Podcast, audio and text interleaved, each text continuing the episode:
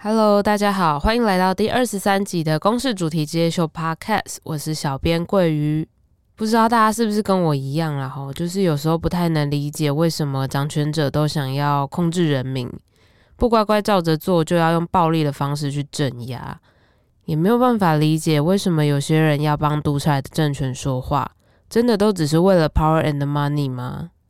俄罗斯入侵乌克兰已经进入了第三个礼拜了。有许多乌克兰和俄罗斯的球员都在球场上表示抗议。有一位俄罗斯的新闻编辑 Ovsyannikova 也没有办法再忍受自己的总统普丁了。他在新闻的直播当下，跑到主播的身后，高举了一张牌子，上面写着 “No war”，不要战争，不要相信宣传，他们在骗你。俄罗斯人反对战争。这个编辑之后马上就被警方带走了。后来发现，这个编辑 Ovsyannikova 可能有预料到自己会被抓走，超前部署的在社群网络上先发布了一个影片。影片中，他呼吁俄罗斯的民众，希望大家跟他一起阻止政府上街抗议。只要团结起来，政府没有办法逮捕我们每一个人。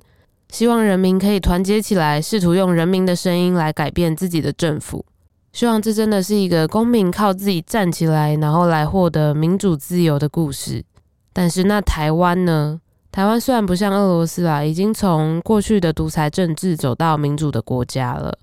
但是我们过去也好几度都面临很多危机，必须要用自己的公民力量来拯救自己的自由民主。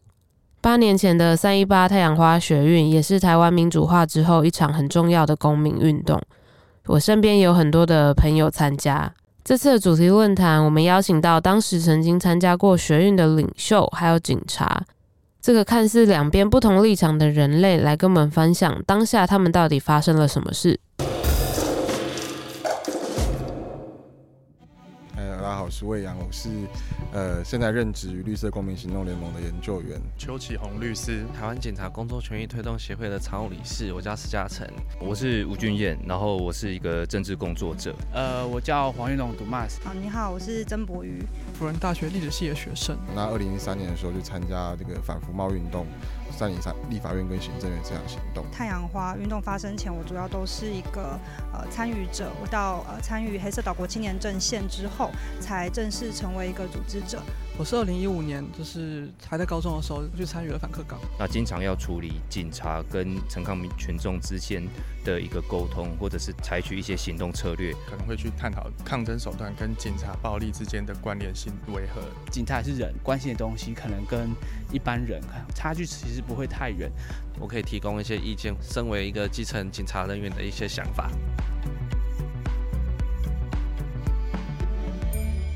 我是插嘴边。今天的与谈人有严继宇，风传媒副总编辑，有二十年国际新闻的丰富经验。他说，加泰隆尼亚独立公投可以检视民主国家如何面对分离主义。实名警，正值交通警察，兼职足球球评，时事评论家。太阳花学运时，曾连续执勤戒备二十六小时，让他为我们带来盾牌后的视角。杨贵志律师，太阳花学运时推出法律白话文运动，他的学运现场是在键盘上。他是今天的主持人，我们欢迎严继宇、石明锦、杨贵智。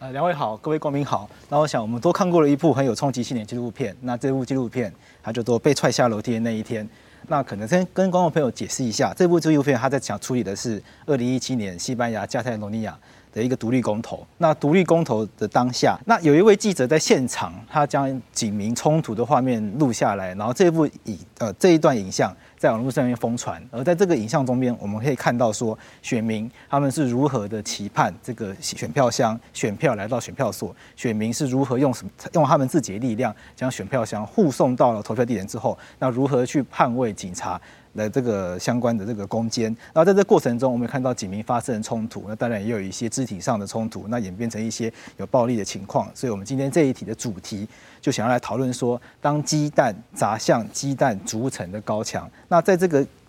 那这个主题呢，它其实是借用村上春树的一句话，也就是以卵击石，在高大坚毅的墙和鸡蛋之间，我永远站在鸡蛋的那一方。而在影片中，我们其实看到加泰罗尼亚的人民，他面对机国家机器的运转，就好像鸡蛋面对高墙的压迫一样。但如果说人民是鸡蛋，掌权者是高墙，那么接收长官命令的公权力的执行者，那就是警察本身，他们到底是高强，还是他们其实也只是一个被掌权者利用的金蛋？那想今天在进入正式讨论之前呢，我想请今天风传媒的副总编辑纪宇来帮我们解释一下，当时为什么会有这场加泰罗尼亚的独立公投，在西班牙、西班牙中央政府以及加泰罗尼亚之间，他们发生了什么样的一个纠纷？哦，那首先大家要知道，就是说，哎，我们看国际新闻的时候，我们常常跟我常跟学生说，一定要带着地图看。哦，大家先要知道说，加泰隆尼亚它有什么特殊的地位？哦，它是在位于西班牙的东北方。哦，它北边是法国，那南边的话是在西班牙另外两个省，哈，亚拉冈省跟瓦伦西亚省。然后它另外一边呢，就是地就是地中海。啊，这样一个地方，它面积大概三万两千平方公里，好，在台湾的百分之九十，人口大概七百七十万，啊，然后台湾的三分之一。哦，虽然不大，人口也不算多，好，不过基本上它是整个西班牙，好，西班牙最富庶，哦，最富庶、最工业化，哦，最工业化的地方。那大家如果对加泰罗尼亚这个地名不熟的话，那对巴塞隆纳，哦，巴塞隆纳一定很熟悉，大家就比较熟悉。对，那尤其像哈，像明女兄是足球迷的话，好，这样好，巴塞隆纳，好，那全欧洲的足球豪门，好的，所以这样一个地方感觉上，好，似乎我们跟所谓的暴乱啊，哦，动乱等等，好像。会有很远很远的距离，但加泰隆尼亚呢，好，跟西班牙之间有大概几百年，好，从西元八世纪以来，好，其实将近一千多年，好，一千多年非常恩怨纠葛的，好，非常复杂的一个历史，在很长一段时间呢，好，加泰隆尼亚曾经保持独立，好，独立或半独立的运作，在十八世纪的时候呢，它被西班牙的马德里，啊，马德里西班牙王权，啊，西班牙王西班牙王国给牢牢掌控住。好，到十九世纪的时候呢，他的开，他的自我认同，他的民族意识，好，开始呢慢慢的高涨。好，那到二十世纪，好，大家如果熟悉历史的话，一九三零年代曾经发生所谓西班牙内战，好，当时是所谓的那个西班牙第二共和时代。在西班牙第二共和时代的时候，好，那加泰隆尼亚呢取得高度的自治，好，虽然那是一个非常混乱的年代，但他们取得一个高度自治，他们可以选举自己的议会，选举自己自自治政府的好主席。但是呢，哈，很不幸的是，西班牙内战结，西班牙内战最后呢，血腥的结束。那那掌权的佛朗哥将军，好，那你好，他代表着西班牙，好，马德里中央，西班牙大一统的，好，大一统的哈那样的一个那样的一个哈意识形态，哦，或者简单讲哈，各位可以简单的把这佛朗哥将军想象成西班牙的蒋介石。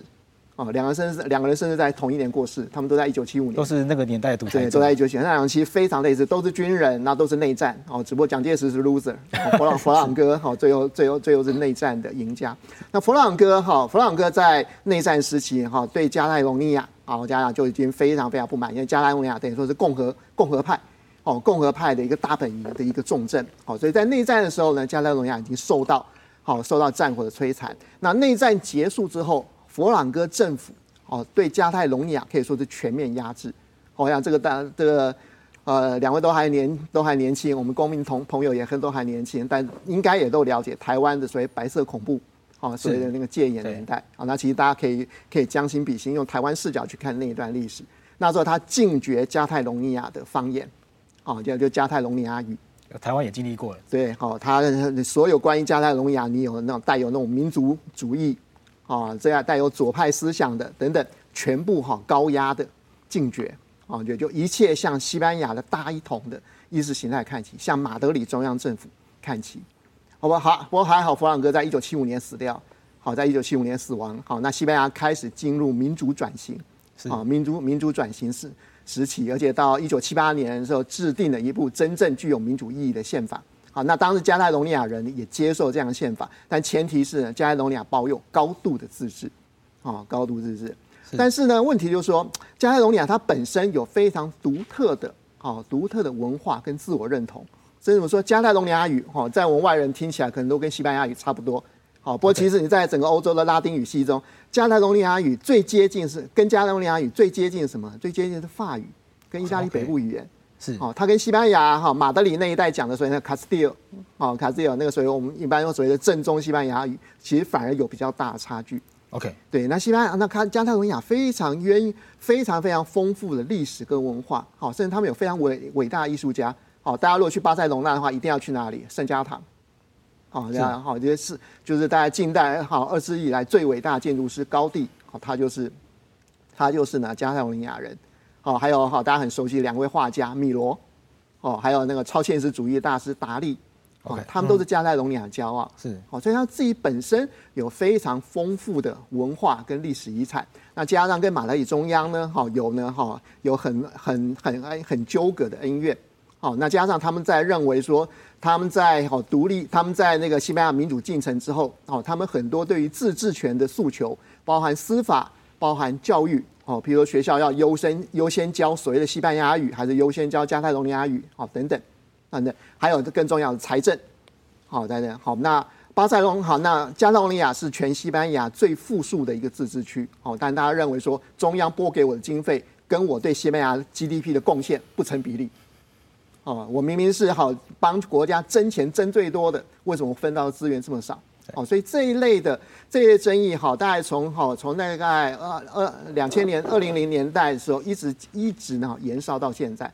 而且加泰隆尼亚那边始终就有一派人是好认为说，要根本解决这些问题，哦，就是独立，哦，就是高度自治已经不够，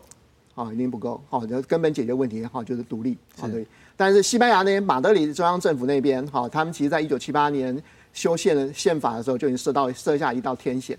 好，谢谢，好，大家简单讲，我想这个公民朋友跟两位人一定很熟悉这个名词，然后，就是。加泰隆尼亚是西班牙不可分割的一部分，可是台湾人都很熟悉。对，我们对我们对不可分对对 不可分割这两个字，其实可能都有点感冒。好，可是西班牙政府，西班牙的哈，它是有它宪法是有这样的明文的，好明文的规定。OK，明文规定。好，所以说，所以你要举行公投，连公投都不行。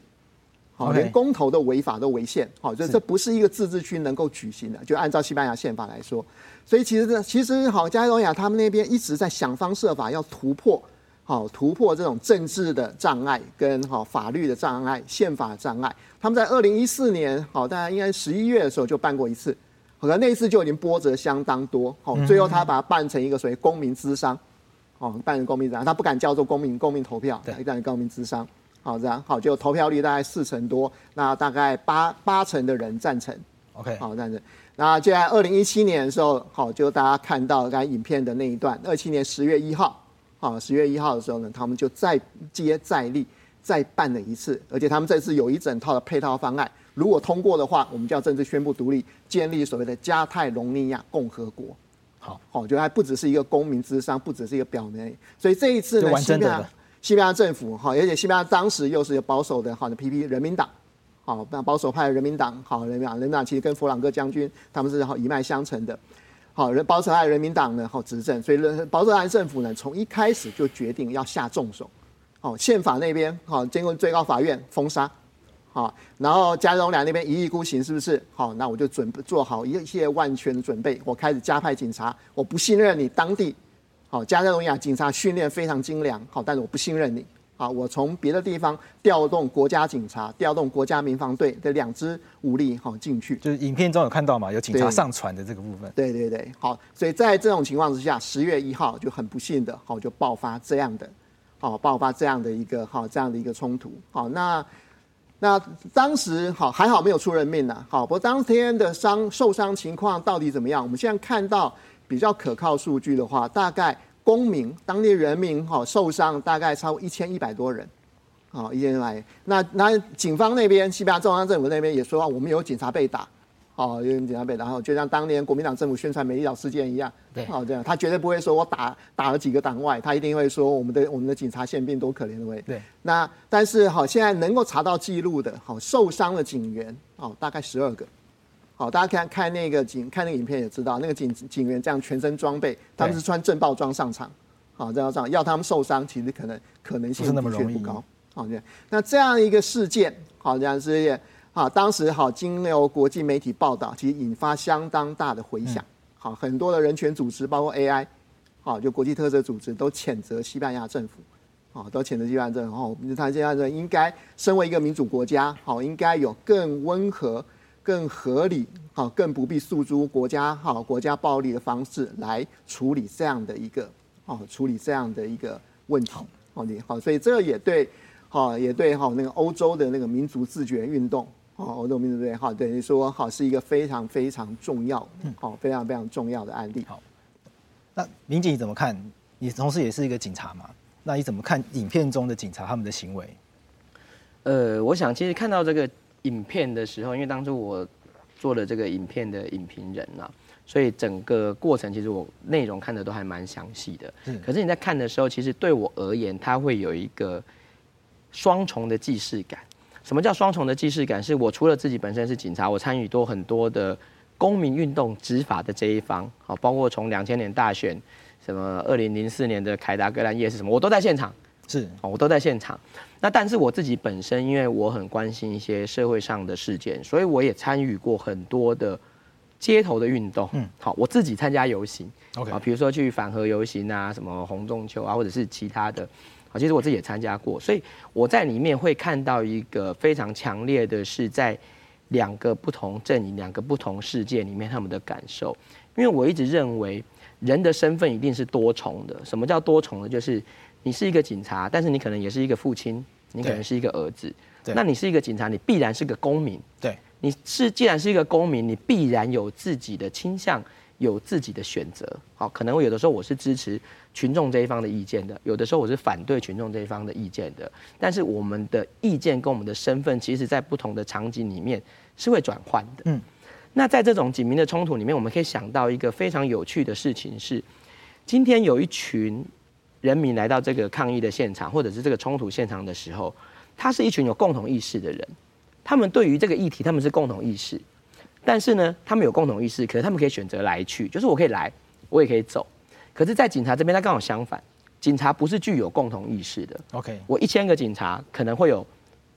甚至一千个意见，那可能分成三派五派，然后可能每个人都有自己的意见。可是他们却是来到这里，他们是。不能够自己决定要来去的人，所以你看他们的立场是完全相反的。对，一边是我们共同意识，一边是我们意识是分开的。可是，一边我们在这里做什么事情是我们可以选择的，另外一边是我不能选择的。我的工作或者是我收到我的命令来到这里，所以你可以看到说，警民的冲突并不是在现场的一个动手动脚，我们讲 K 卡挡球的这种肢体上的冲突，而是包括很多在意识上的，在团体上面的。然后包括你的身份转换的冲突，所以它并不是很单一的，有更多就是我们看不到的部分。对，所以你看为什么在这个影片里面，他们要动用到呃西班牙中央的警察来到现场，是因为他们知道我刚才所讲的这个两边的意识冲突的这个界限，在加泰隆尼亚的警方跟人民之间的界限是更模糊的，他们会更接近一点。那他们希望中间筑一道墙的时候，他们要让两边的立场跟冲突的人是。更加的对立，或者是相对的更加的隔阂的人，他才有办法筑起这道墙。所以他们为什么当初选择了这样的一个做法？可是我一直觉得，呃，不管你是身为公民运动的一份子，或者是你身为在警察团体里面的一份子，在这个冲突里面，你要去设想的是，你来到这里的目的性到底是什么？然后你在这边，你最后要达成一个什么样的目标？我想，我们台湾对于呃，在现场执法执勤的这些警察，最大的一个问题点就在于，我们所受我们所受的这个训练是什么训练？扛盾牌的训练，嗯，把人拖走的训练，很迅速的穿上防护衣的训练。对。可是你没有思想上的教育。OK。比如说，你来到这里的目的是什么？警察的目的绝对不是说我要把这个现场给排除，因为那个叫政治议题，你不能排除。对。其实我一直认为，警察在现场最大最重要的一件事情是。大家过去没有去很深思的是，警察在这里要干嘛？他是要避免所有来到现场的人，或者是所有被抗争的机关或者是团体的人，在这个活动、在这个运动里面，不要受到任何不可以回复的伤害。其实，我认为警察来这里最重要的目的是这个，他不能解决这个事件的啦，警察不能解决事件的啦。对，它其实是两边之间非常重要的一个防火墙。是，可是当你的立场没有被讲清楚，或者是你的思想教育没有被讲清楚，就好像我们一定会有像在现场会有这个警公推的朋友什么，他们会讲到在执勤过程当中，警察所面临的什么心理压力。嗯嗯。好，我可能是支持这一边的，可是我必须站在这里，或者是我很讨厌他们的，那我站在这里，这是完全不同的心理状况。那我们怎么建立警察的一个中心思想，或者甚至有疏解压力心理辅导的机制？或者是这样的一个课程，这都很重要，这是很重要的，Okay 是我们目前没有的东西。好，好，那我们接下来进行国际连线，就是今天这个影片的导演及制作人会跟我们连线对话。Hello，Hello，Hello，Hello，Fonse，How Jody？Hello. Is, is my pronunciation Hello. right? Yeah. okay. Nice to meet you here. And it's our pleasure to have you joining our conversation. And and for the following conversation, we have translators. So I will turning back to Chinese mode. OK. 好。Thank you. Thank you. 好，那我想今天我们很开心有两位导演来加入我们讨论。然后我想一开始啊，我代表这个节目先询问两位导演跟制作人说，拍摄这部纪录片。有没有遇到一些比较明显的困难？那或者是说，我想在影片中也有提到警察不愿意受访，那这显然是一个困难点。那有没有一些原因？啊，那呃，Frances 他是说，啊，的确，因为那个检察他们不想要受访，所以这个算是一个很大的一个问题。他们只是在法律院的时候才是有一些回应，但是因为他们都不想要受访，所以也是一个大的问题。那另外，嗯、呃，他们在拍影片的的主要的一个。问题就是，他们希望可以多关在呃发生的事情，不要因为大家都是分享他们的想法，然后就是忘记那一天真正发生的事情。所以这次拍影片主要的目的就是让当场在那边的那几位可以分享一下他们看到的，还有他们嗯所经验过的一些事情。那我还有一个问题，就是想要问两位，就是说，在这个影片最后面，他有提到当地检察官的投票所比西班牙派来的警察还多，有没有一些原因？Bueno, la verdad es que la policía de Cataluña optó por una por una forma de 啊，那就你这边他是分享，因为呃，在加泰罗尼亚，他们的警察其实呃投票的之前的前几天，他们有。有去这些学校，然后他们是用比较嗯、简单而且比较呃没有暴力的的行为，然后去把这些呃投票的这些箱子把它拿走。但因为当天才是西班牙的警察才到场，所以会发生人很多，所以他们只能用可能比较呃困难一点的、比较有暴力的方式来啊、把这些箱子拿走。就造成这样子的状况。我想请问，啊，请请教请教两位，好，就是二零一七年这样高压镇压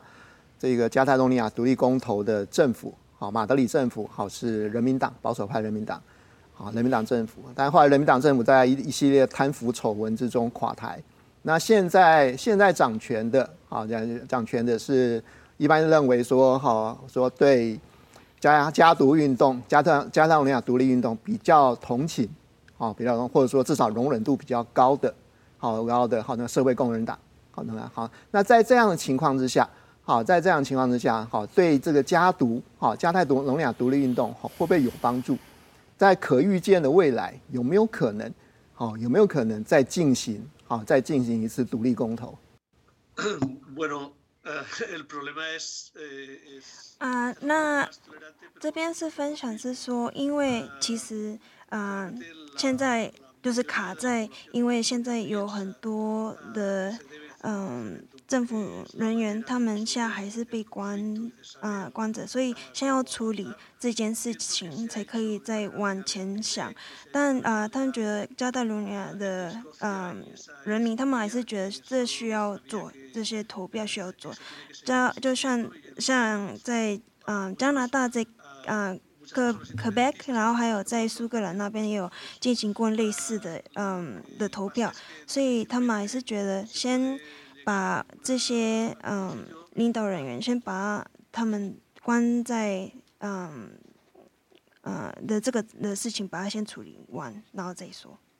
我可能会比较聚焦在现场的一些问题哦。第一个就是说，当初这个影片出来的时候，就是这个在楼梯间这个影片出来的时候，是全世界都瞩目。然后呢，不管是在卡塔罗尼亚或者是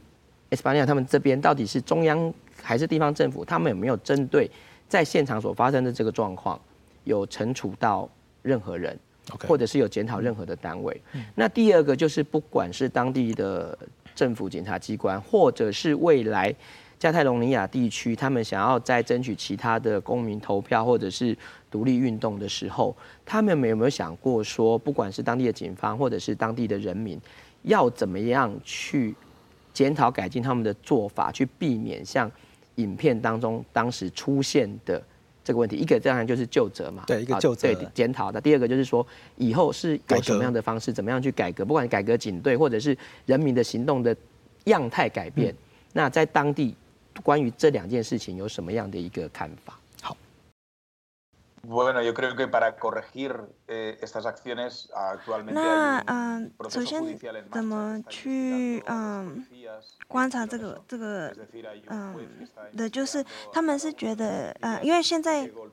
在法官他们有在找这些警察，然后他们想要确定可以 identify 这些警察到底是谁，例如说像 T。替那个人，呃，公呃公民的，或是拉头发的那些公民，所以现在还在检查中。那另外一个未来，他们呃是觉得还这个是很难说，怎么可以进一步，希望不要避免像这种呃会发生。但他们是呃建议，可能之后会有一个呃呃会。呃也会有个 sentence，就是说会被罚。如果呃。他们先知道，如果以后做这些行为会被罚的话，他们可能就不会去做比较暴力的行为。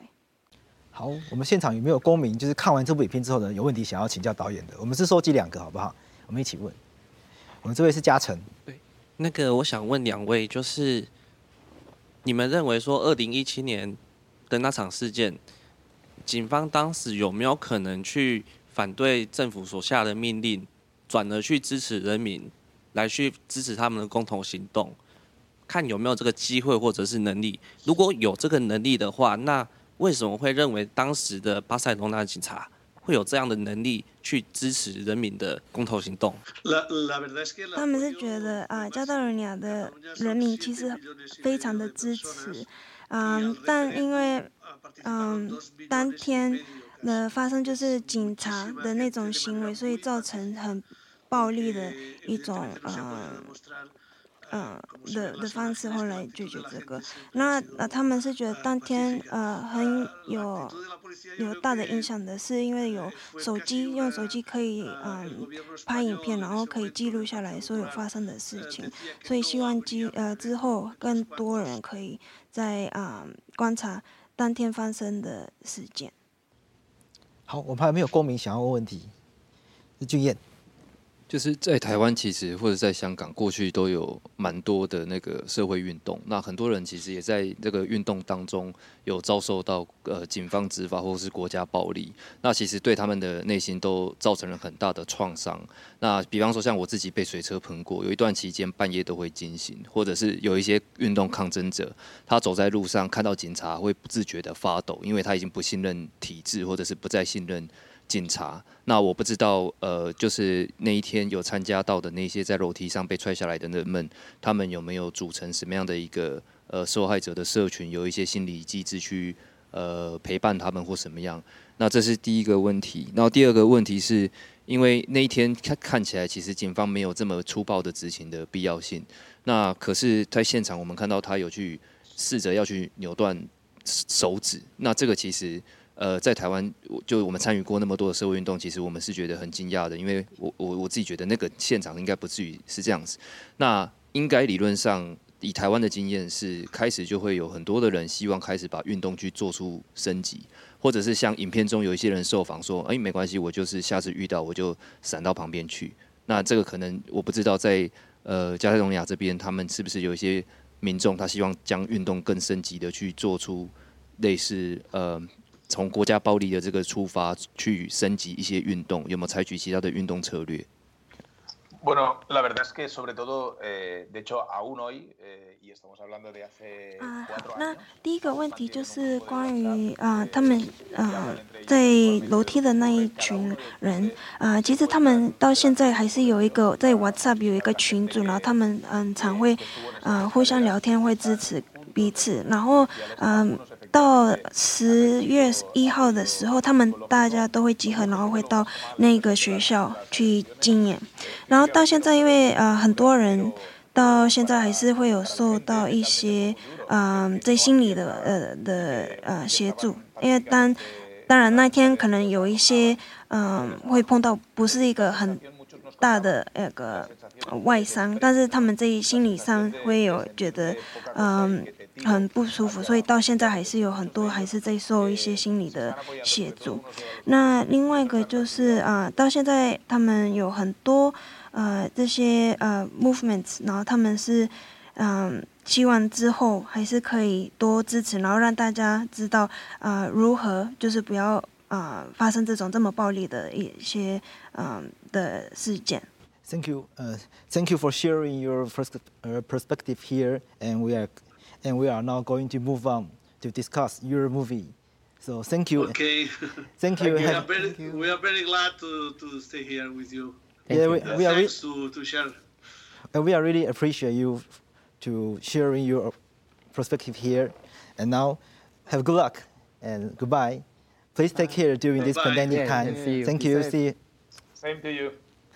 好，那我们刚刚跟这个导演就这样子对话过一轮，然后我们也这样对话一轮。我想。近年来，台湾其实对比到加泰罗尼亚的话，近年来最大的一场冲突应该是三一八学运中三二零二更正。近年来台湾最长最大的一场群众运动，那对比到我们今天主题的话，我想应该就是三二三占领行政院的那一场冲突。因为在那场冲突中，其实有许多运动参与者因为远景的强势清场而遭到了不管是身体上或者是精神上的一些创伤。那我想当时在现场，我们今天有位公民也在今天的现场，那就是魏阳。我想问魏阳说，在当下。你面对警察那种压垮你、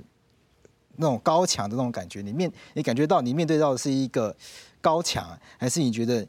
你也可以感受到它其实也是一个必须来工作的一颗鸡蛋？你当时感受是什么？你心中是有一种对抗感，还是你心中有更多不同的感受可以分享给我们？好，呃，各位好，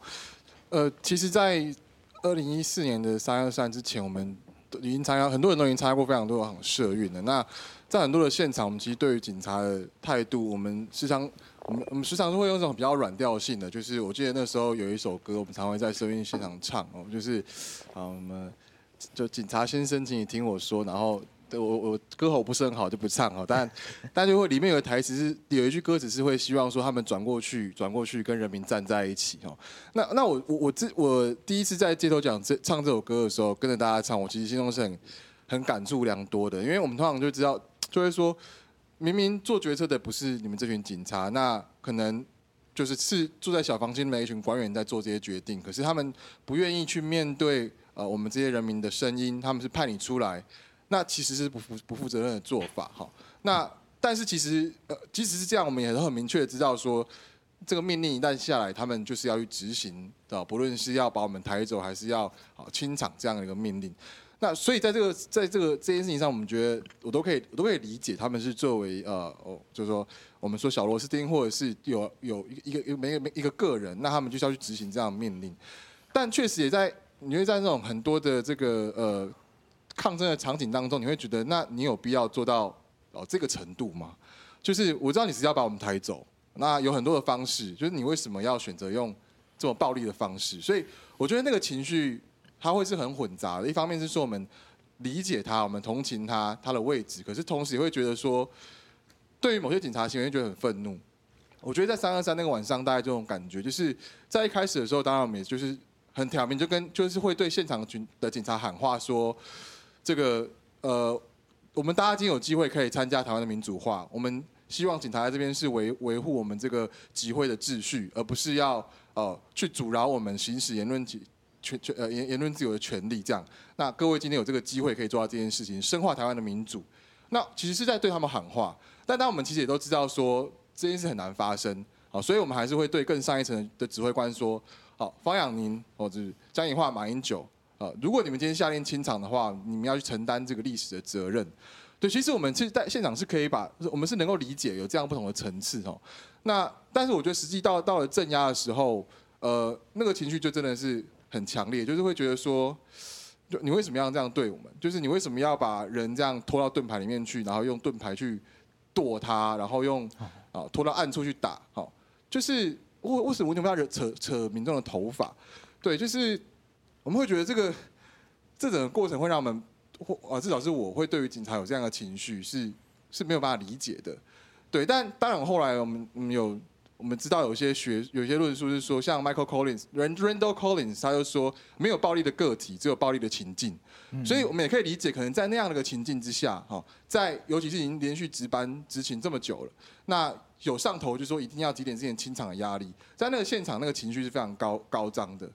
对，所以所以我觉得像 Randall Collins 他的论述就是说，在那样的现场，在那个暴力的情境的现场，恐惧跟张力是最主要的两种那种。宰制性的情绪，那这个宰制性的情绪之下，有可能就是警察就会对弱者下手，去打破这个紧张的情绪的的这个。你觉得警察也被这个情绪影响？对，这是一个互动互动的一个情势。那我我觉得这边必须强调一件事情，我觉得不断去强调那个呃暴力的警察跟和平的群众这件事情，会有一点 tricky 的地方，就是其实他也没有，就是这个这样的描述，并没有办法让我们看到现场那种情绪的动态，就是群众其实也是非常的。哦，处在那个紧张的状况之下，哎，也非常愤怒，因为看到他的伙伴被拖进去痛打，那我我坦白说，很多人都非常的愤慨，所以我觉得在那现场一定是有一些互动，那互动可能是很轻微的言语上的互动，可能是一些推挤，也有可能是哦，有一些呃民众跟警察之间互相肢体上的呃这个冲突，也可能是警察挑起的，也可能是民众挑起的，所以我觉得要去了解这样子一个动态的情境，才可以去同时同理两方。就是有些人就会拿这些片段说，你看群众打警察，有些人就也没办法去理解说为什么警察要这样打群众。我觉得今天事后我会觉得说，我们必须要回到当时的现场，那到底是一个什么样的一个互动的一个张力的一个状况，对，才可以去哦设身处地的去了解这两个群体。对，那在我们讨论到说要就责之前，要必须先能够互相理解。但我还是要再次强调，我觉得这并不是要去帮去施加暴力的每一个警察去卸责。我觉得他们都有任何的权利、任何的能力，在当下做出不一样的选择。但是他们没有，这可能必须要说，是不是我们警察训练在面对这种高强度的群众抗争的时候，我们没有去去告诉他们可以怎么做？那个是不是是不是在警察训练这边可以去多做一些什么样的事情？或者是说在。这个主指挥官在执行的安排上面，可以不要这么高强度的安排他们连续出勤，去降低那种张力的情绪，或许是可以从这方面去切入这样子。我们今天的这个公民组成啊，有这个常常参与社会运动的这个公民，然后也有政治参与者公民，然后也有律师，然后也有警察警察这样子。那我想回到这边，我想还是想要问民警，就是说你也是一位警察，你怎么看，或者你怎么回应我也刚刚提出这个疑问？哦，其实这个是。我最适合回答的问题，因为其实在过去，不管是在一些呃演讲啊，或者是一些参与社会运动的团体里面，我经常讲一件事情，就是如果台湾的警察他本身是没有人权的，他怎么可能会去重视人权？你自己都没有享受到人权的，你可能怎么可能会在一种很激烈啊，或者是在很紧张的那种氛围之下，你心里面还想到哦，我要注重你的人权，或是怎样？那我想刚才讲到一个警察教育的问题，其实这个是最重要的问题，是不管是台湾的基层的远警，或者是下命令的这些长官，对于我们所谓刚才我讲的思想精神上的教育，还有法治教育的本质，他的了解是不够的。那今天贵智在这里，可是我要帮他法律白话文一下。好，啊，我们也经常把违法跟执法过当这两件事情把它弄错了。警察自己也弄不清楚什么叫做执法过当，什么叫违法。对，其实现场的民众有很多也不知道。我举个最简单的例子，这个人如果你可以把他上手铐，你上了手铐之后，你把他铐得很紧，勒出一条痕来，这个叫执法过当。可是这个人如果你不能够把他上手铐，你把他上手铐了，就算你上得很轻很松，让他很舒服，你还是违法。对，所以你要看清楚这个本质到底是什么。如果他的本质是要排除你的这个危害，他做的手段过当了，或者是造成你受伤了，这个叫做执法过当。可是他本来就不该做这件事情的时候，就没有过当不过当的问题，他本身就是违法。我可以把你拉走，可是我踹你一脚，这件事情是违法的。那我把你拉走，我可能拉太大力，拉到你跌倒了，或者拉到你的衣服破掉了，什么身上有刮痕。这个叫执法过当，可是基本上我们并没有把每一种行为里面到底它符合符不符合它本来的用意，还有它的一个目的性，你没有把它弄清楚。那同样的是在现场执勤的员警，他本身没有受过这么好的良好的教育，他去分清楚这件事情。第二个就是我讲的，在那个氛围之下，你如果没有做好勤前的很好的思想教育，或者是你平常有让大家知道这些政治或法法治的教育，我讲政治教育不是说给你一个政治倾向，而是让你有这个 sense，在什么时候我下什么决定，我做什么动作的时候有这个 sense，这样的教育的时候，在那个场景里面，你就会做出一些你他不是做出违法的事情，而是他做的事情是他没有办法判断的事情。OK，对，就好像说我现在不能拉你，可是他觉得我可以拉你，因为他的他的判断是出问题，他平常没有这样的 sense，没有这样的教育嘛，所以我就说，其实公民教育这件事情，我们经常公民团体说我们要教育我们的公民知道什么是公民的权利，可是对于警察而言，你还是你更要去教育警察什么是法治的界限，什么是公民的这种 sense 在里面，但是我们台湾可能在这方面，哦，你看很多长官其实是没有的，所以他下了命令之后。基层的人也没有这样的 sense，所以他们是不可能在这个过程里面不受到那个情绪跟氛围的影响。刚才讲的啊，我在三鹤山的那一天，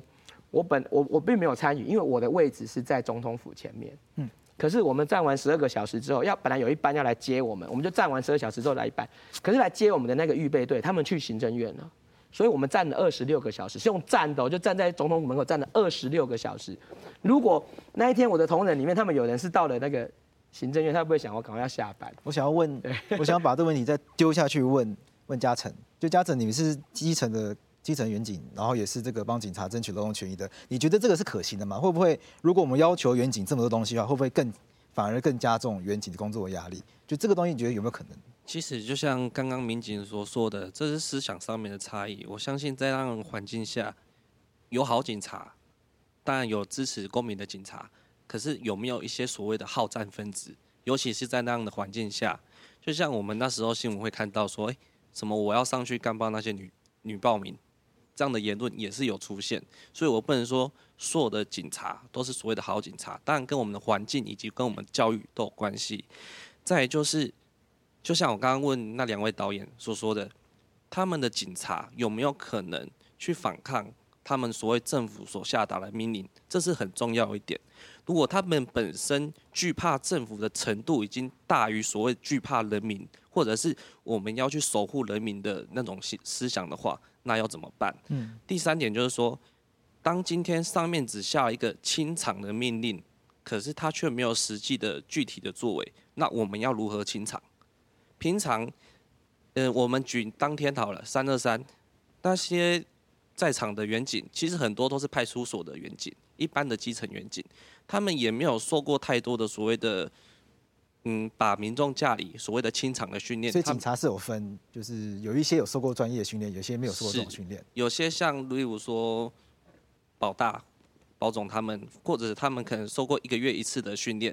但是一般的基层员警可能一年。还不到一次的这种训练，那这种训练有没有效也是另外一个问题。如果今天他下了一个清场的命令，但是在场的警察不知道如何清场，或者是上面所教育的训练方法是无效的话，那他们用出过当的手段，那是可以预见的。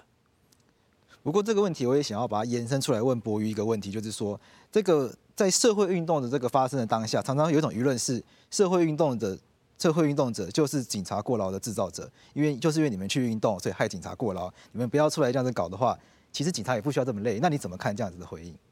这个我完全不无法接受这样子的说法。就是基本上，呃，的确很多时候在抗争的现场，会有各式各样的舆论压力，想要把这个我们抗争的对象指涉到是警方。可是我觉得在呃，在那个现场里面，这这的确是在压力很大、张力很强的时候，我们很难区分我们抗争的对象是谁。可是对于一个好的组织者或是社运现场的抗争者来说，就永远要区分清楚，就是你抗争的对象，并不是站在你面前的警察，警察只是一个中介的第三方，你抗争的对象是他背后下达命令的。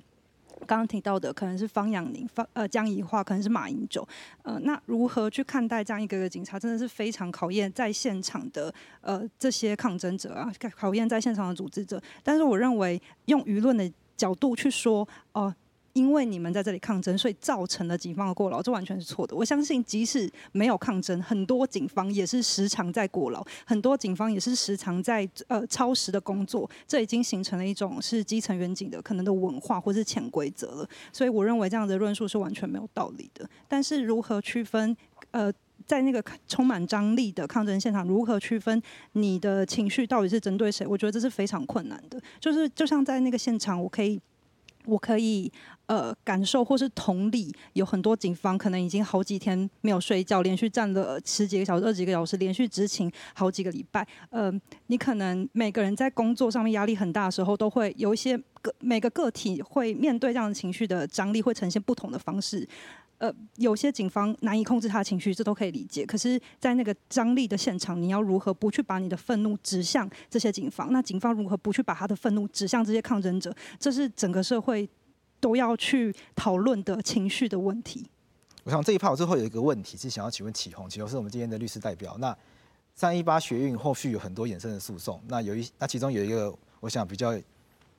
除了今天想要讨论刑事以外的，还有一个国赔诉讼。那国赔诉讼前一阵子有判决，几家欢乐几家愁，有一些原告胜诉，有些原告败诉。那败诉的点看起来好像是举证上有困难。想问说，像刚刚民警也有提到执法过当，或者是执法可能本身就是违法的等等的，为何这些东西在诉讼上的举证会如此的困难？就国家暴力，它是新闻媒体我们都看到，可能觉得是显而易见的，为何进到法院之后，却相对来而言看起来好像变得困难许多？是，就针对国赔议题的话。我们在诉讼上，原告就是要负所谓的举证责任。那我们这些社社运参与的分子，在当下被抬离、被驱赶的过程中，或许他手机有拿着，他要收证，但是在这面对国家暴力的时候，显而易见的，他的手机势必也会被拿走，或者是在争在争夺过程中，他也没办法去做一个很好的取证。就跟影片中警察进来一件事，第一件事情。第一件事情也是所有的手机都丢掉，或或者是请记者所有都离开。对，那他就以我们三二三来看，就第一件事情是什么？请记者离开。那接下来那个警察在进场，那进场以后，其实警察的人数优势，他把一个人拖走了以后，他后他是其实拖进警察堆里面，拖进后面警察堆里面以后，其实我们也看不到。那除此之外，警察他们当下其实我们。并没有办法辨识任何警察的编号，因为我们通常警察他会在袖口那边可能会有他的警编号码，但相对的在这过程中，他可能是因为侦报警察或者是故意把它遮起来，那这样其实我们也没办法去就责说是哪一位警察打了我们。那在这过程中，我们诉讼的时候，我们其实在这过程一直想要请法法官也是有帮助我们，他也有函询内政警政署，也有函询那个警察局。但是在这回应都给我们一个回应，就是说查无资料。我们其实在这过程中，其实我们也很无力。但是我们还是希望，我但是结果在在一审的时候，法官也还是明察秋毫，还是判了，就是还是让北市警察局负起这个国家赔偿的责任。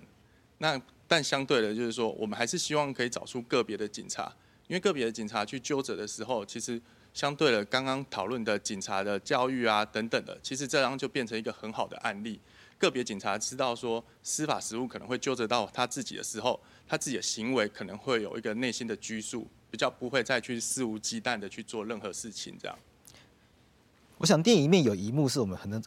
呃，重来。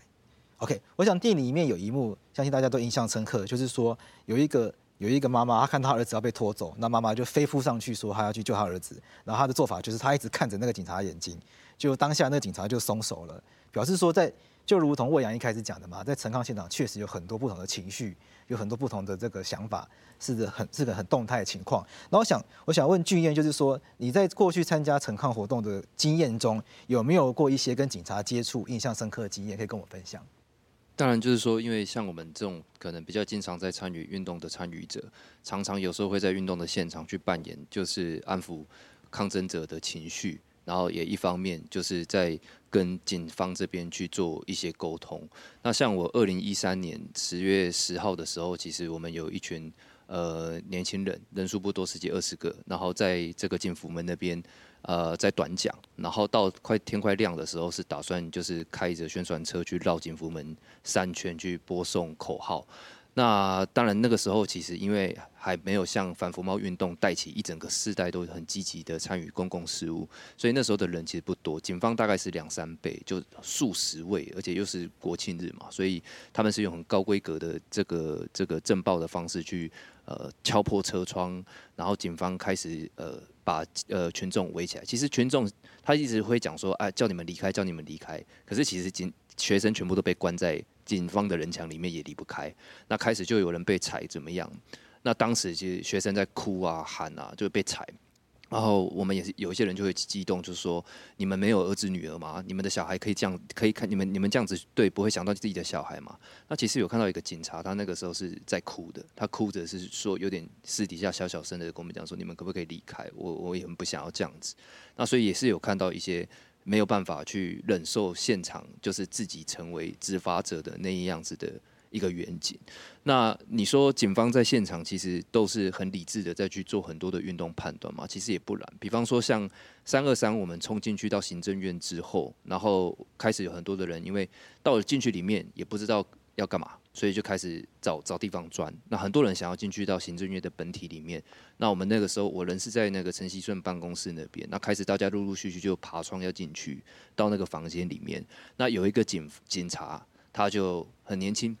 那他就爬趴到那个窗台的旁边，开始用力的吹着哨子，狂吹，一直吹。然后有一些群因为很吵，然后就有群众就说：“你可不可以把那个不要再吹哨子了？”就是因为他吹没有用，大家还是越过他要爬进去。我也走过去到他旁边，就说：“你可不可以不要不要再吹了？你这样子我真的没有办法保护你的安全。”因为那个现场的群众情绪也都很鼓噪，大家都想要进去到行政院本体。你一个人在那边吹哨子，其实是没有办法。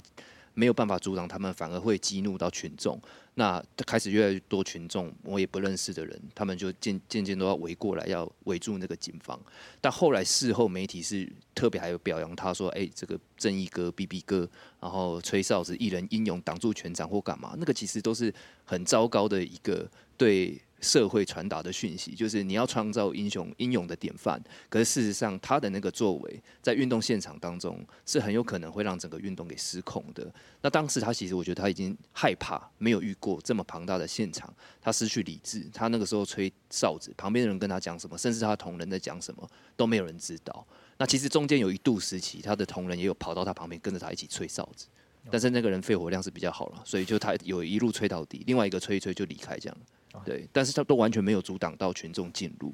对啊，所以听起来有些警察他确实比较没有经验，可能像可能比陈抗民群众来讲，他反而更是菜鸟。那你们比较有陈抗经验的人在现场，如果发现警察是这样状况的话，你们自己会如何做一些事情来保护自己？当然就是说，嗯，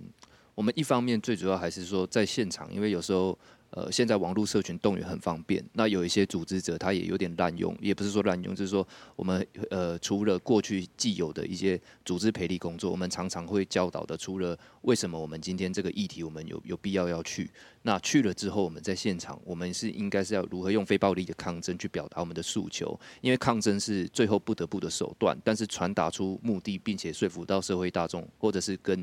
呃，当权者去做交涉，这个才是我们真正的目的。所以到了现场之后，呃，除了跟群众快速的去建立关系之外，同时间你可能也要变成是说，你要去跟警方维持一定的一个能够交涉的一个管道，比方说像。当天，呃，可能有些群众受伤了，但是因为我们可能被关在某一个房间，警方在面临到上级的新的命令之前，他一定是把那些人都锁在房间里面。那受伤的人，我们要如何略过警方的这个封锁线，送出去到就医，还要去跟警方再去做沟通，说我们可能，比方说我们不会进一步采取行动。那但是你可不可以先让我们受伤的群众给送出去什么等等？那同时间我们可能要去思考的就是说，在现场，呃，今天可不能可可不能会有要过夜的问题？我们有没有什么其他的物资？我们需要去准备？大家有没有水？然后现场有没有人身体不舒服？那这个就是说在后勤行政上面的一些工作，以及文宣联系上面，就是说现在声明搞到哪里了？那接下来的运动策略是什么东西？再就是组织在现场不断的去跟大家去提到说，我们在运动的抗争现场，我们应该要保持什么样的姿态？比方说，有时候警方他其实可能会，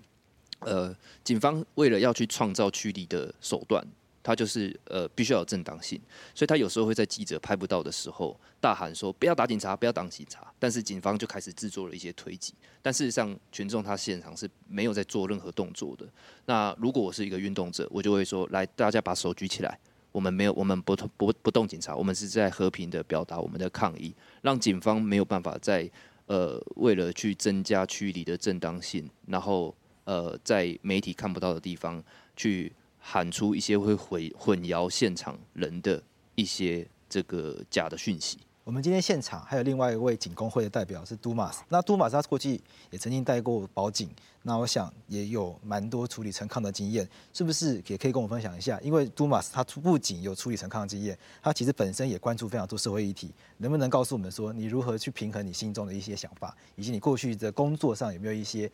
观察到的事情可以跟我们说一说我之前是在待这个台北市警察局的保安大队哈，那其实就会有。呃，比较多机会就是在陈抗的现场，那可能也会有多一点点训练的时间。当然，我觉得就是训练时间可能当然没有多很多了哈。那平常还会有其他的勤务要做这样。那因为我们平常，因为我平常本身也有关注蛮多社会议题的，像呃，我现在其实我已经离职了，然后现在在做影像工作。呃，我们关心这个做原住民议题，然后还有这个白色恐怖受难者的议题等等。那像我们这样子呃，关心这样的社会议题的。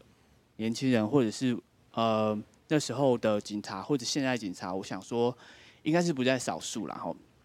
那其实我们有时候在现场，我我我那时候在现场，呃，除了还会有时候我们拿现场啊、呃、拿着盾牌到现场，有时候盾牌会被抢走，然后有时候还断掉。我们在第一现场，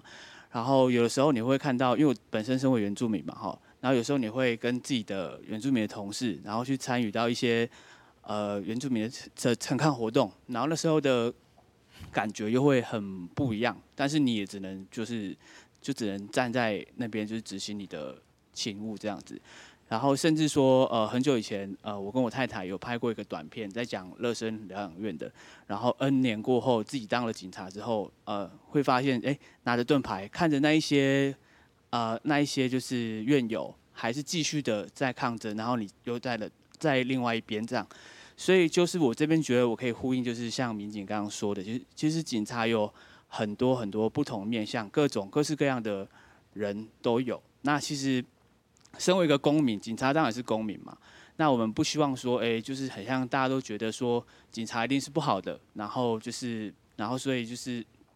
在抗争的时候就把它二元化、对立化。我觉得这样对整个公民社会是呃，不见得是非常的。成熟哈，那只是说我自己觉得，如果我们在呃做进行社会运动的时候，我们觉得可能要有个认知，说你觉得警察到现场处理聚众、处理保安聚众勤务的时候，你觉得你对他们合理的期盼是什么？对，你觉得他们就到现场，他们真的会让你去做到什么样的程度的抗争嘛？啊，那我自己觉得我在现场的时候，我大概都觉得最好的状况当然是，我觉得我们目前。台湾的社会运动，呃，台湾的警察保保警的这个能力，我觉得大概可以应付的，就是说可以让大家可以呃把记者会开完，然后可以把让大家把想讲的话说完。那如果把呃东西把情绪升高之后，对立冲突之后，或者是像三一八这样子，三一八、三二三这样子活动产生的时候，我觉得这样的呃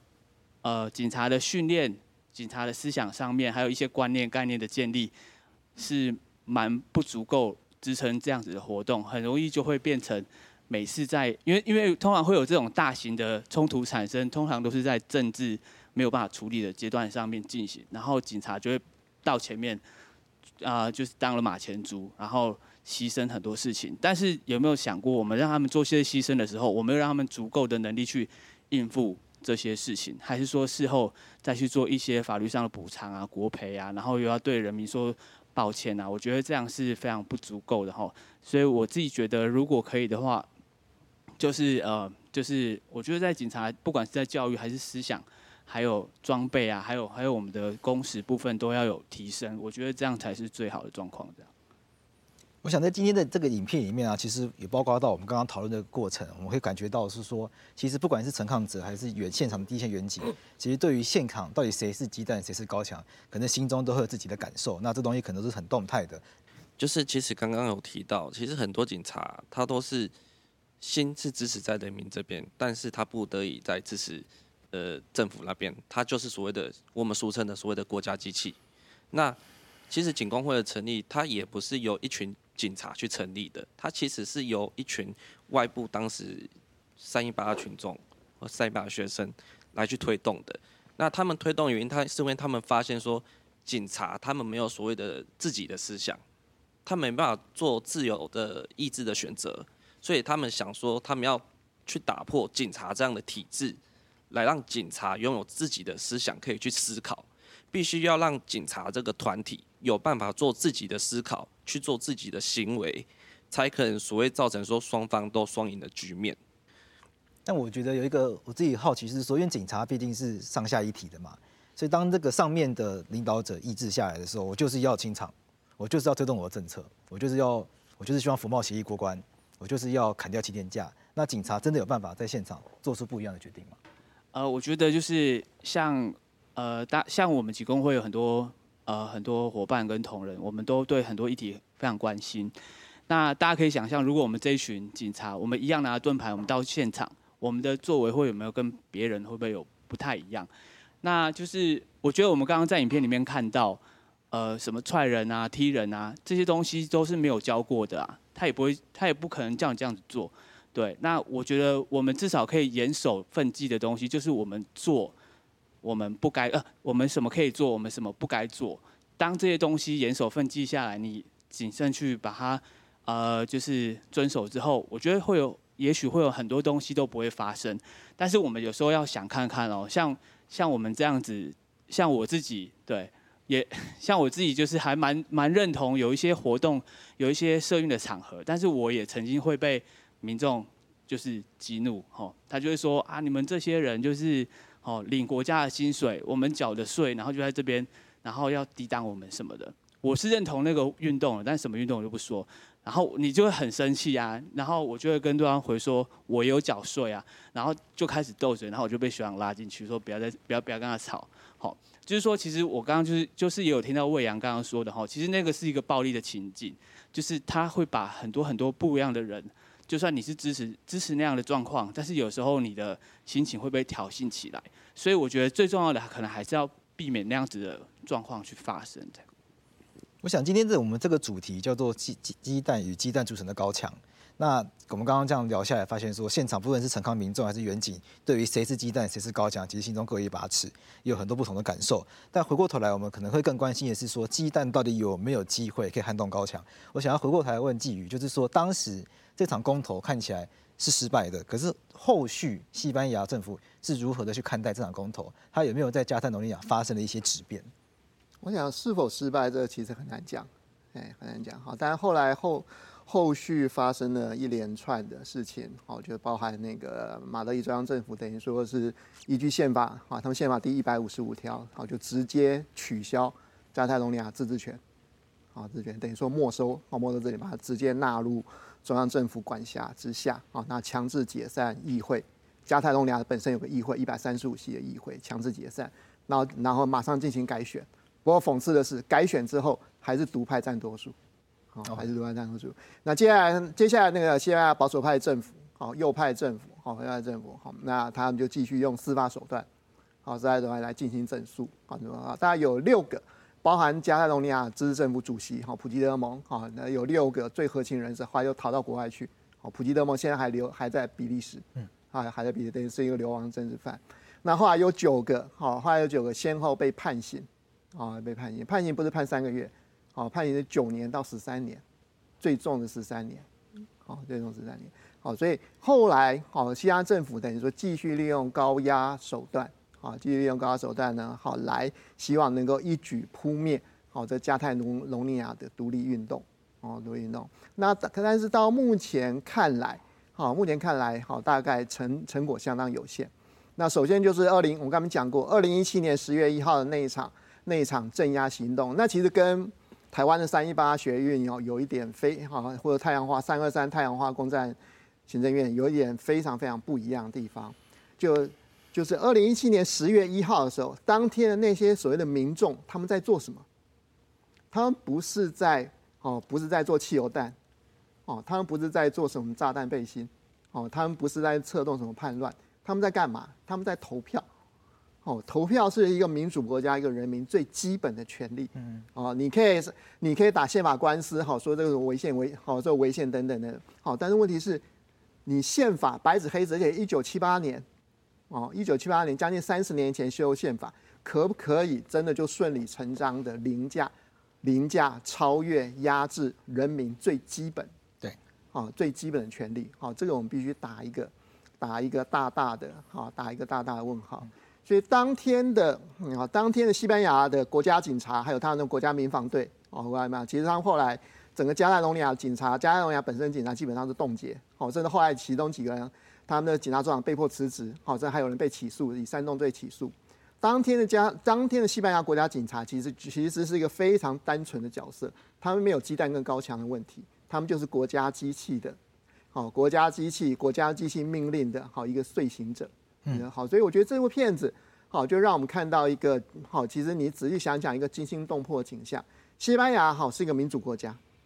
哦，在那个《经济学人》《经济学人》最新的一份那个全球经民主报告之中，好，它被归类为是 full democracy，好，就是完全民主啊，完全民主国家。但是一个民主国家，好，你看好，如果它的政治失当，和如果它的宪法有问题，啊，它整个决策过程出了问题，那它的国家机器。哦，可以做出如此离谱的，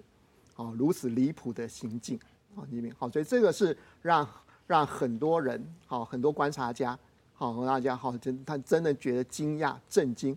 啊，这样震惊的一点，对？那你说对加泰隆尼亚这个有什么影响？我想基本上那一天的事件，好，那天事件，好，它的合法性、它的适当性，好，已经受到非常非常强烈的质疑。当时的西班牙政府，我们刚才也讲过，哈，后来那个总那个总理哈，那个曼尼亚拉赫伊哈拉赫伊，后来他自他的阁他的那个哈，因为闹出一大堆很难看的贪腐丑闻，对，好，当然最后也下台，给等于说是整个身败名裂，好，对啊，连带他的那个右派的右派的那个人民党 PP，好，人民党呢，好，基本上大概在可预见的未来也不会起来，是，好，好，所以整个其实西班牙内。内部的气氛是有点改变，好，因为现在的变得比较包容。对，现在的社会工人党，好左派，好左派，好加泰隆尼亚整个政坛的气氛，好整个政坛的风向基本上是比较左派，好，虽然我们知道左派在现在在台湾，好，它好像变成一个很负面字眼，那我们动不动就骂人左交，好对不对？好，其实你去看很多好国家的历史，好对这种公民运动、公民权利镇压最厉害的，往往是属于右派跟保守派。嗯那现在西班牙政府基本上是左派当家，而且他因为他是一个少数政府，因为他本身的那个席次不够，啊，西班牙是内阁制啊，本身席次不够，所以他甚至还需要加泰隆尼亚几个政党的支持。OK，所以他必须变得比较包容。对，变得比较，而且必须在在这样的问题上，好，必须好，大家会期待，好，期待呢，好，他能够提出一些，啊，提出一些比较怀柔的做法，比较变通的做法。像刚才那两位好，两位西班牙导演，他其实提到好，他不过大家可能没有听清楚。对，好，对，现在还有在九九位的话，在西班牙的那个加泰罗尼亚独立领袖、独派领袖还被关在牢狱中。对，好，好，那如果马德里中央政府能够解决这个所谓政治犯、良心犯的问题，好，另外，好，那其实西班牙跟加泰罗尼亚关系，好，或许能够柳暗花明，好，会能够出现新的转机。刚既有提到这个三二三的这个行政院整理活动，不过可能讲比较讲太快了，当时比较没有汽油弹这些的问题。不过回到当时的这个活动的话，延伸到现在诉讼的进行过程中，是不是可以请邱律师跟我们回？呃，是不是可以请不好意思，重来一次，是不是可以请启宏跟我们讲一下，说这个诉讼到最近有了一个新的发展，就是说前一阵子最高法院好像有个判决有提到公民不服从这个概念，那这个案件从一审到最高法院，现在回到高等。啊，从一审到高等法院，现在回到，欸，不好意思，这个案件从一审一路走到最高法院，现在回到了高等法院。这个案件目前在公房上面有没有什么可以跟大家分享的地方？是这个部分的话，其实魏阳其实他也是当事人。那在这过程中已经七年了。那在这诉讼过程中，其实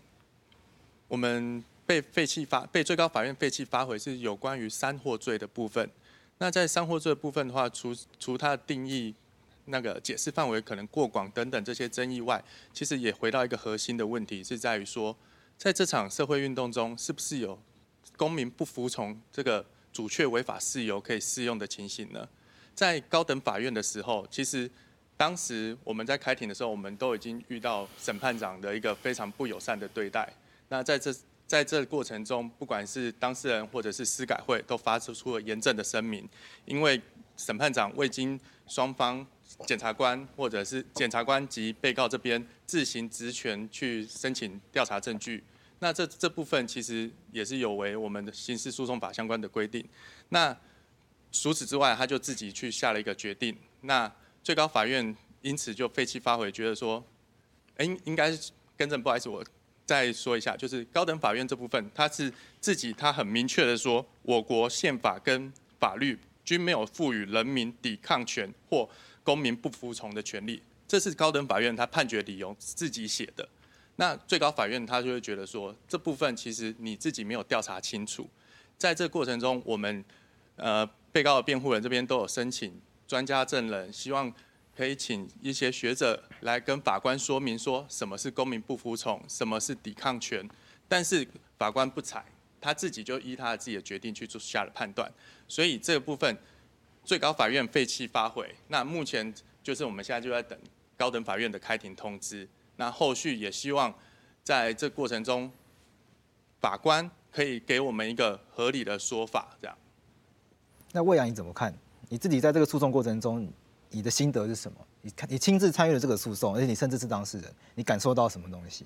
好，嗯、呃，那首先当然是这七年真的是很漫长的时间，就是会觉得，就是一个七年前出生的小孩，现在已经上小学了，这样，哎，已经上。上上国中了，这样，哎，上小学，对，小学小学，对，所以就会觉得这个这七年真的是很漫长。那呃，在过程当中也是学到很多法律的概念，那也是自己有很多的呃反省，呃很多的醒思。那我觉得首先先讲说，我觉得呃这个这个判决，如果说最后可以，哦，我们如果可以胜诉，那我觉得它意义其实不是只是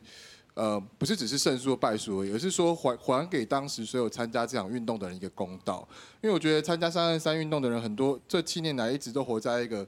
状况就是说，我今天被国家打了，然后可能当时的社会舆论又觉得我们是一群没有谋略的脑残脑残鹰派啊，破坏运动的这个大局这样。那我觉得这几年来，大家可能面临到很多这样子的压力，但是我觉得透过这样的判例，确定是说，没错，我们这些人跟三一八一样，我们都是出于公民不服从，我们出于一样的信念去做了这样子的占领，那我们并不是错的。我觉得这个这个判决本身是给予这些行动者、参与者一个公道，让他们不会一直这几年来处于一个自我怀疑的状态。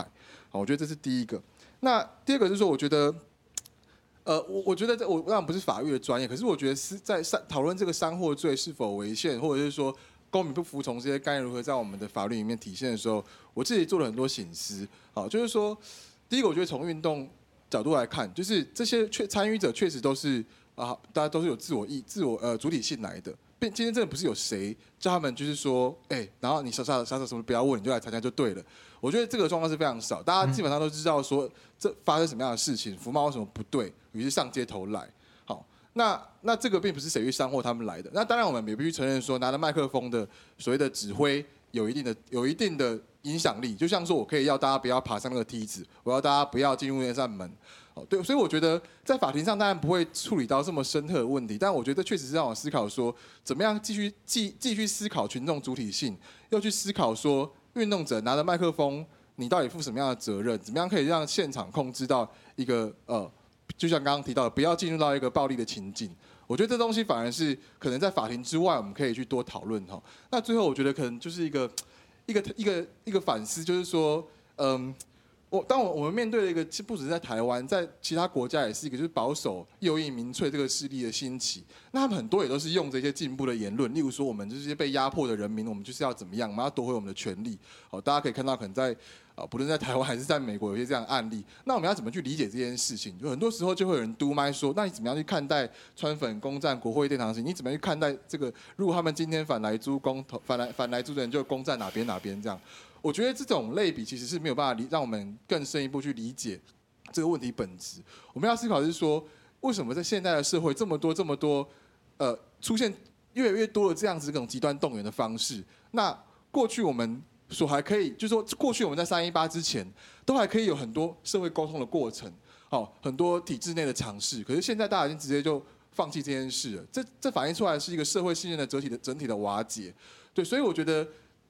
我我我个人期待三二三这个呃法法这个这个案件结束之后，可以带领的，可以留给我们的不只是一个判例而已，它可以开启的是一个对话，就是我们怎么样去思考不同意见的、不同主张、不同信仰的人，他可以。我们可以一起共同生活，啊，共同理解彼理解彼此，而不是只是说，就是那如果你可以带领的话，为什么我不行？对，而我们是可以先想说，怎么样可以先重建这样的社会信任。OK，天官，你觉得呢？就是说，回到我一开始的问题，你觉得鸡蛋有机会透过抗争来撼动高墙吗？呃，因为我是在场所有公民代表年纪最小，我也可能是这个摄影棚年纪最小的。我现在目前还是学生，就是我是一一个后太阳花时代的小孩。那我自己比较印象深刻跟参与到这样事件，或者是亲眼目目睹的，例如像反克刚的时候，呃，在部长室我们看到是霹雳小组冲进来把人拉出去，然后在劳基法呃反反反砍七天假那天一二二三的时候，呃，警察封锁既定游行路线，导致于群众被困在了忠孝西路的路口，然后在那个状态下，在晚上的时候爆发冲突，变成了在台北西区的游击。然后，接着是在呃，因为像大观社区有一次他们是冲进退服会，然后那天我有赶到现场，可是我没有来得及到来得及进到现场。我们看到是呃，可能地方派出所基层员警他们对于就是这种事务上处理也不熟悉，的确是有扯头发，然后拉衣服，拉到有些自救会成员的就是女性的裤子，然后上衣都已经掉了，然后把他们强行拖上警备车，然后或者是到。我还想讲到另外一个点，是在呃消防的部分，这可能是一些人可能没有想到的点。就是我印象比较深刻的是在南铁的案子里面，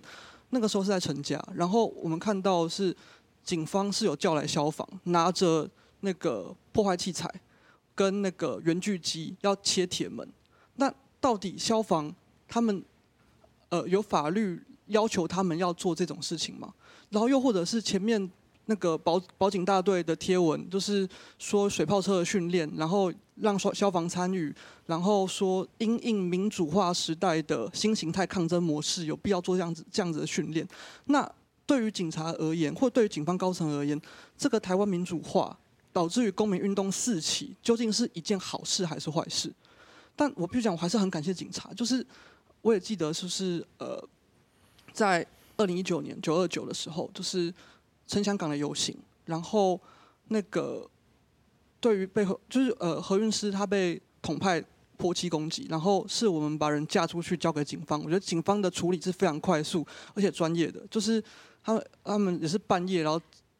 找我们这些在现场的人去做笔录，去问清楚事实的状况。就是我们我们看到说，其实警方是可以展现出专业的，然后也是很期待，就是对，就是未来呃。我们能够看到台湾的公民运动，或者是这些，呃，这些民主意识的发展，同时间国家体制也能够跟随着这样子的态势去，呃，成长跟前进，让台湾成为一个真正就是，因为我们已经是亚洲最民主的国家，就是这个是毋庸置疑的。对，以目前而言，那我们希望是政府体制能够，真是呃，能够做得更好，配得上这个名字。对，还有没有其他的公民？想要俊彦，就是我想补充一下，就是说，我觉得这个还是在于，就是就是警方吼，他们呃相对来讲，可能呃过去的这个工作的文化上面，他其实或者说在课程培训里面，他其实确实是比较难把。这个公民教育放到这个种这个里面，那其实像我们自己不是只有在呃台北抗国抗抗争过，有时候可能比方说哪里有地方去，你会发现离度会去越远的地方，他的那个执勤就越容易失控，因为过去他可能没有处理过陈抗经验。那像在尤其是比方说台北中正一的话，因为大部分的这个中央就是机关啊什么的都是集中在这一区居多，所以他们这边的这个警方因为就是每天都在处理。可能公民团体的记者会啊，或者是陈抗啊什么的，他其实就会用一个相对比较轻松的一个态度。啊，你要你需要什么样怎么样，就是用一种来跟你协调啊，然后用一种我知道你要表达诉求，那我让你表达诉求，那你大概跟我讲一下，你等一下要做什么事情怎么样，就是他是用一种比较沟通的方式去让你表达诉求。那但是呃，像我自己，我曾经到这个苗栗去抗争，那时候是官厂工人的事情。那他们的警方可能就是一群人把我围起来，然后用后脚跟就是不断的踹我的额头，然后踹到额头都发红这样。那有必要用到这样子的方式，就是你已经都把我抬离了，可是我有没有需要再特别再多做后面那个动作？我觉得，呃，对于警方来讲，如果假设他已经知道说今天呃公民团体他要来，他要表达的就差不多是那些议题，那你只要让他们把该说的话说完，然后就可以了。那所以我觉得公民教育这件事情是应该要更普及。就是在深化民主这一块，因为他如果已经知道，就是说可能他可能会搞不清楚，他到底是一个罪犯还是一个公民，只是来抗议，然后他就会用过去可能在处理罪犯的那样子的执行手段来去对待这些人。我想先给博瑜讲一下，因为博瑜是我们今天现场唯一的女性，你觉得以女性的立场参与陈抗，不好意思，因为因为不好意思，还是想要还是还是想要用这个框架来问问看，就是一个以一个女性的立场。来参加陈抗运动，你觉得有没有一些比较不同于男性的经验可以分享？对，首先我要说，我觉得我不应该是唯一一个在场的生理女性。我觉得，如果我们今天要讨论陈抗，里面至少有一半一半的 一半以上的生理女性，因为就如同刚刚在纪录片里面看到的，他说这是一个呃 Ladies Day。当天有非常非常多的女性在现场，然后不管是三一八或是更多陈抗运动，其实在这些运动里面，女性也是非常非常多。那所以我非常的讶异，我居然是现场唯一一个生理女性，这是第一个。第二个是，其实刚刚在呃，刚刚在看那个纪录片的时候，嗯、看到里面有一个女女子哦，她被折断手指，然后她后面收到非常多骚扰的讯息。那刚刚我们有一位呃嘉宾也提到，在警方在有一些很过激的网络上的言论，说要强暴这些呃女暴民。其实可以看到，在这些抗争的张力的现场，女性一直都是一个呃很是很更加被压迫的角色。她无论是在呃这个框架里面，比如说今天只有我一个生理女性，或是她在那个现场面被更暴力的对待，甚至是衣服被扯掉、被很粗鲁的对待，甚至是在更多的网络上的呃这些。有性骚扰意涵的性压迫的话语，其实这些都更加的凸显出女性在这个过程中的不平等的框架。所以，呃，我觉得作为一个女性，在这个抗争的现场，要如何看待自己？要在那么阳刚的、在那么激烈的、充满张力、充满情绪的现场，我们一我们要如何保护自己？二是我如何在里面一样可以站在一个站在一个同等的立场去发声？我觉得是非常嗯、呃、值得。整个社会来讨论跟思考的。我们两位警察工会的代表有没有一些想法？那个刚刚有一位嘉宾提到说，呃，最近有一个警察的粉砖提到说，要跟消防的水炮车结合，做一个所谓的清场的一个行为。但其实我们警工会这边哦，其实已经有声明过，其实这是一个违反消防法令的一个事情。警消防的水炮车并不能来做一个这样的行政的行为。对，所以我们其实可以看到说，其实基层警察上面的长官，他其实有很多非法的、违法的一些作为、一些想法，他是不可以被执行的。所以我们会一直强调说，如何让底下的基层人员，他已经知道这已经是违法了，那他要怎么去拒绝这样执行这样的行政行为？可能会有人说，你们有公务人员保护保障法第几条？第几条？你们可以去拒绝，但实际上这是不可行的一个动作。对，那如果说要，呃。让达成所谓的双赢的局面，让警察跟人民所谓的集会游行有一个比较好的结果，那可能就是扶持成一个警察的意志，然后持续来跟我们所谓的公民团体做一个持续的沟通，让基层的警察不再受到上面长官嗯激将法的影响，来让我们跟公民团体有一个更好的沟通的结果，让我们知道我们应该如何做，或者是我们应该来如何支持你们的行为。我最后想要。问两位语坛人，就是说你们怎么看今天的这场对话？就你们有没有一些想要回馈我们公民的一些想法？是民警先，季宇先。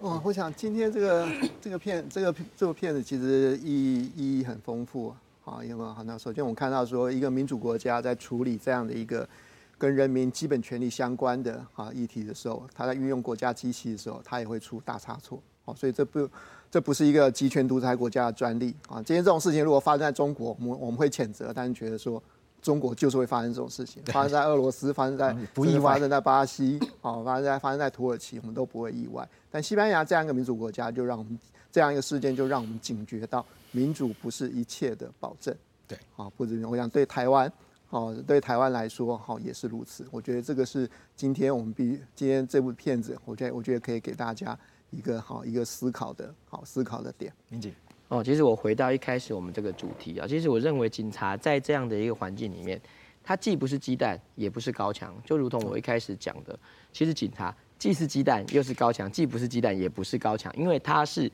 站在这中间的一个第三者。我就说，其实，在陈康运动里面，警察最重要的一件事情是保护，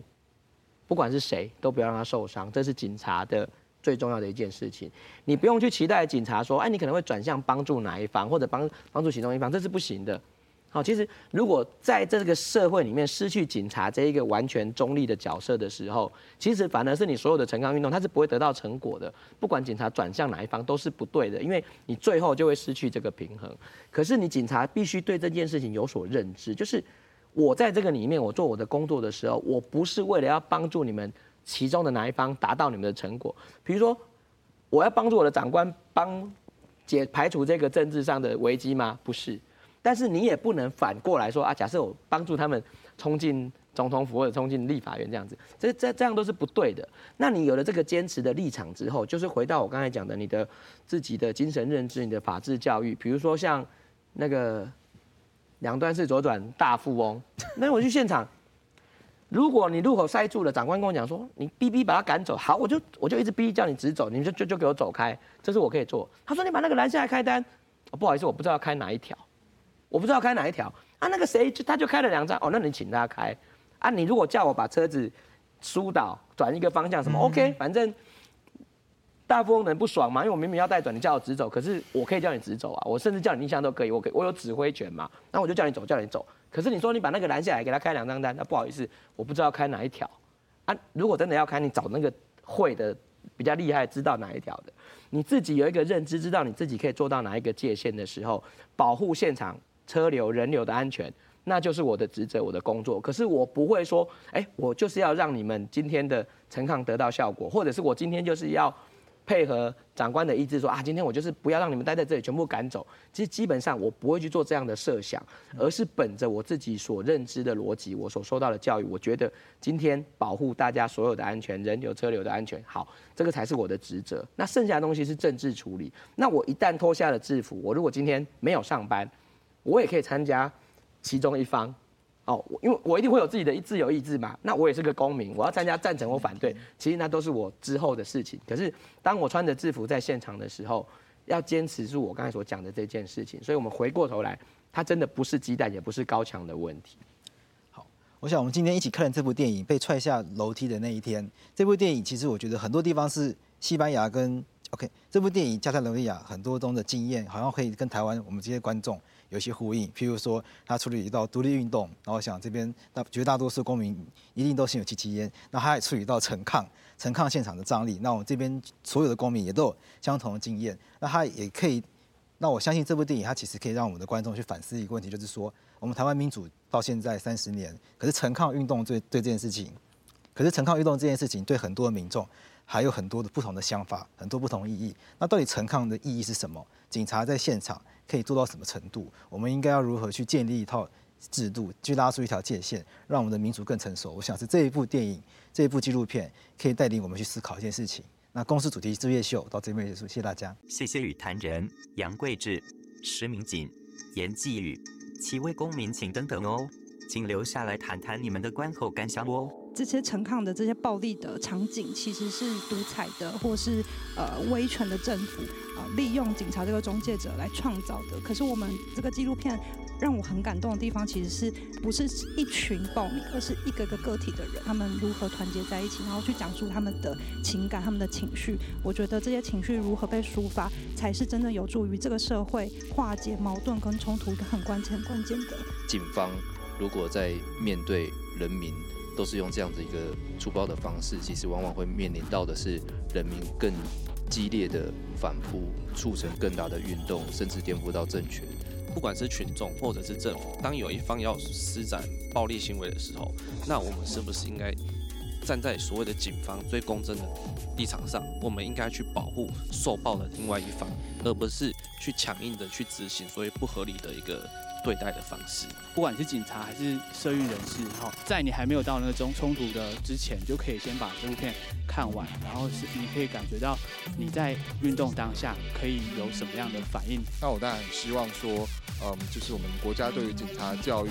呃，可以有更多在这方面，他们可以怎样去面对群众，保护自己，也保护呃这个来来成抗的群众。身为一个律师，在处理在我国目前社会运动上的情形，也是发生相同的困难。那之后再如何解决，这也是我们可以去一起再去深究的。对抗公权力的过程中产生的一些冲突跟上对下的暴力，这个其实在台湾陆续的出现。我们就是希望说，就是在这个民主化的时代，公民社会与政府体制能够一起迈进。